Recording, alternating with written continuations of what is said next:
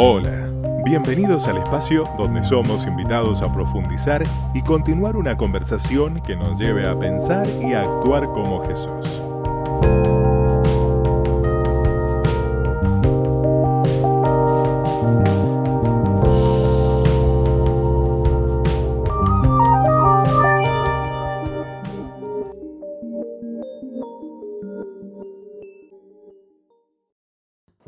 Hola, qué bueno estar nuevamente en contacto. Esto es Angular Reflexiona. Bueno, en esta oportunidad, antes de comenzar con un nuevo episodio, tenemos eh, una grata noticia, tenemos una alegría muy grande en nuestro corazón y, aún con todos los que eh, trabajamos eh, para que semana a semana pueda llegarte un episodio a través de este, de este medio.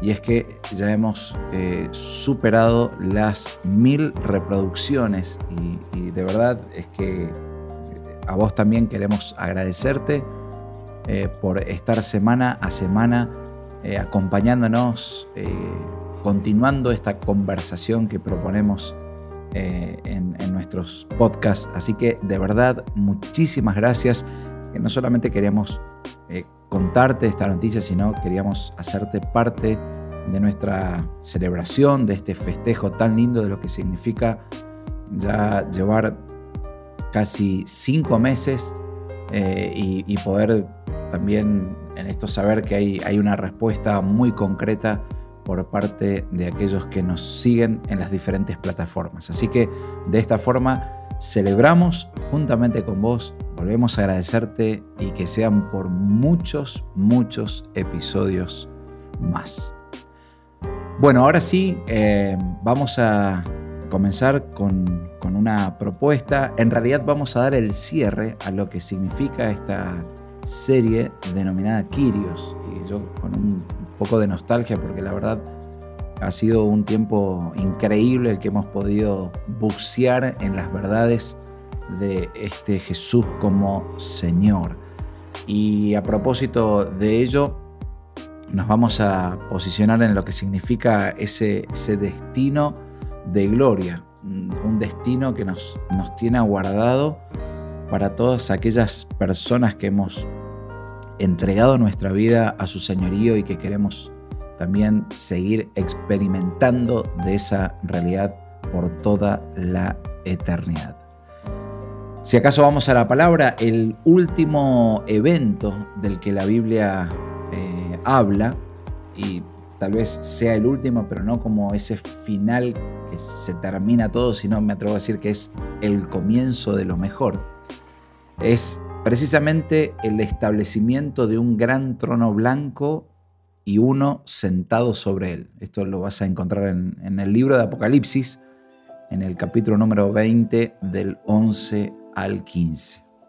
Aquel día, cuando el Hijo del Hombre se siente en el tribunal de juicio en su trono blanco, los libros se abrirán, todos los muertos resucitarán, la muerte y aún el Hades entregarán sus muertos, y todos comparecerán ante aquel cuyo nombre es sobre todo nombre.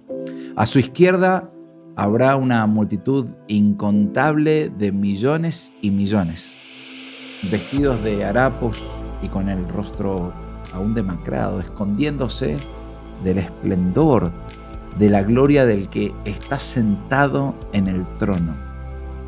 Aún ellos clamarán a los montes, caed sobre nosotros y cubridnos. Su número será tan grande que se perderá en la lejanía. Serán los que aquí en la tierra no han reconocido a Jesucristo como Señor. A su derecha, otra multitud, vestida con ropas blancas y coronas en sus cabezas. La luz y la gloria del que está sentado en el trono los cubrirá. Frente al trono estarán también todos los ángeles y aún arcángeles. Y al otro lado, todos los demonios, desde Satanás hasta el más pequeño, todos presentes. En ese día final, para muchos, toda rodilla se doblará. Todos se inclinarán ante el Señor, los de la izquierda y los de la derecha, los ángeles y también los demonios. El mismo Satanás deberá doblarse, inclinarse ante su señorío. De hecho, Filipenses capítulo número 2 afirma que todos lo harán. Los que están en los cielos y en la tierra y debajo de la tierra. Y todo el universo, como un gigantesco coro, confesará Jesucristo es el Señor. Vos y yo también vamos a estar frente a ese trono, en esa mismísima realidad. Pero la pregunta es, ¿de qué lado? ¿A la izquierda o a la derecha? Todos dirán, Cristo es el Señor. Pero me atrevo a tal vez decir algo más. En el fuero más íntimo diré, Jesucristo es mi Señor. Los que confiesen a Cristo como su Señor aquí en la tierra y lo reconozcan en sus vidas, estarán a la derecha. Solamente allí habrá dos clases de personas, los que vivieron como el rey manda y los que vivieron como ellos quisieron. ¿Dónde estaremos? ¿Dónde vas a estar? ¿Dónde voy a estar? En aquel día todos los que de la izquierda junto con Satanás y todos sus demonios serán lanzados al lago de fuego y azufre, que es la muerte segunda por toda la eternidad.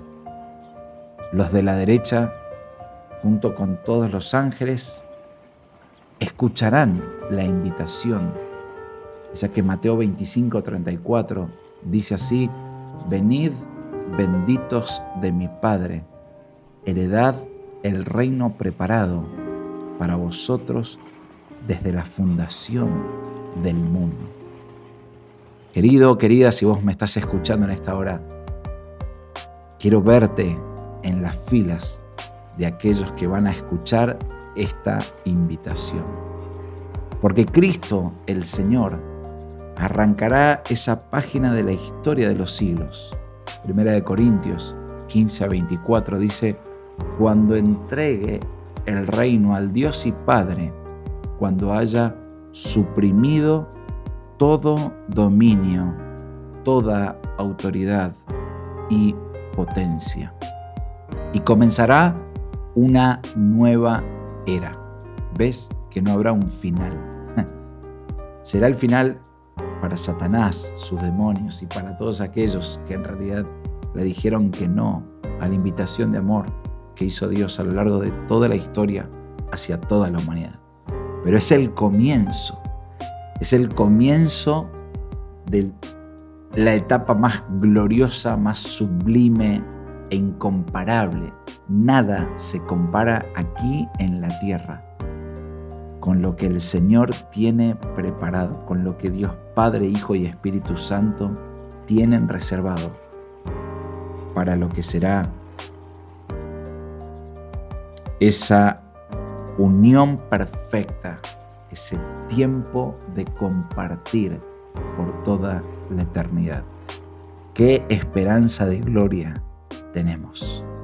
Entonces comenzará la historia de la gloria plena de Dios, junto con sus escogidos, y reinaremos con Él por los siglos de los siglos. Amén y amén, Señor. Por consiguiente, recordá, ama a Dios con todo tu corazón, toda tu alma, mente y cuerpo. Soy Lucas y te propongo que sigamos esta conversación.